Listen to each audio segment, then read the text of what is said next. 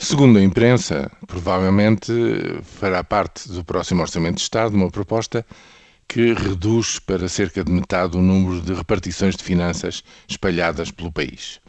Porquê? Bom, a resposta imediata é porque a Troika assim o exige.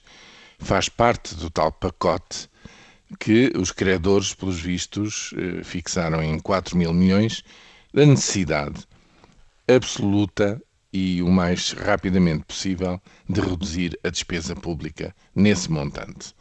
Ou seja, há aqui uma pressão, passados mais de dois anos do início deste programa de ajustamento, há aqui uma grande pressão para reconfigurar os serviços do Estado, coisa que não foi feita a partir do primeiro momento. E aqui está um preço altíssimo que se paga. Até este momento não sabemos qual é o plano de uh, reestruturação do Estado. Ele vem sendo prometido há meses e meses e ainda não apareceu nada, nenhum documento que faça sentido, que esteja minimamente articulado. E evidentemente que é compreensível que depois de, estabilizado eh, a passagem para a democracia e quando começou a construir-se verdadeiramente o Estado Social, é absolutamente inevitável que cada uma das redes, cada um dos serviços se estendesse em rede pelo país fora e, tipicamente, como qualquer burocracia, achasse que a sua expansão devia ser, no fundo, quase ilimitada, por boas e más razões, por razões de proximidade e de melhor serviço, mas também porque é próprio das burocracias, no fundo, captarem mais e mais energia no ambiente em que, em, em que vivem e, e trabalham.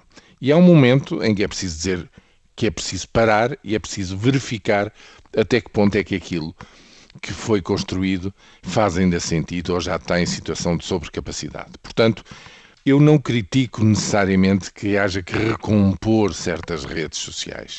No caso, por exemplo, das, das maternidades, para mim, isso sempre foi um, uma evidência científica de que não podia continuar como estava.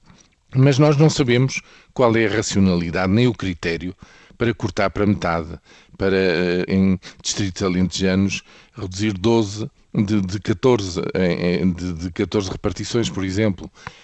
E portanto, tudo isto é feito aos encontrões, vai sendo feito de ano para ano para satisfazer os objetivos orçamentais do ano seguinte, sem que me pareça que haja grande coerência e, sobretudo, que haja um plano no meio disto tudo. É um preço muito alto que se está a pagar quando o partido que se candidatava então para liderar o novo governo dizia que tinha tudo estudado e estava tudo planeado e pronto para ser posto em prática.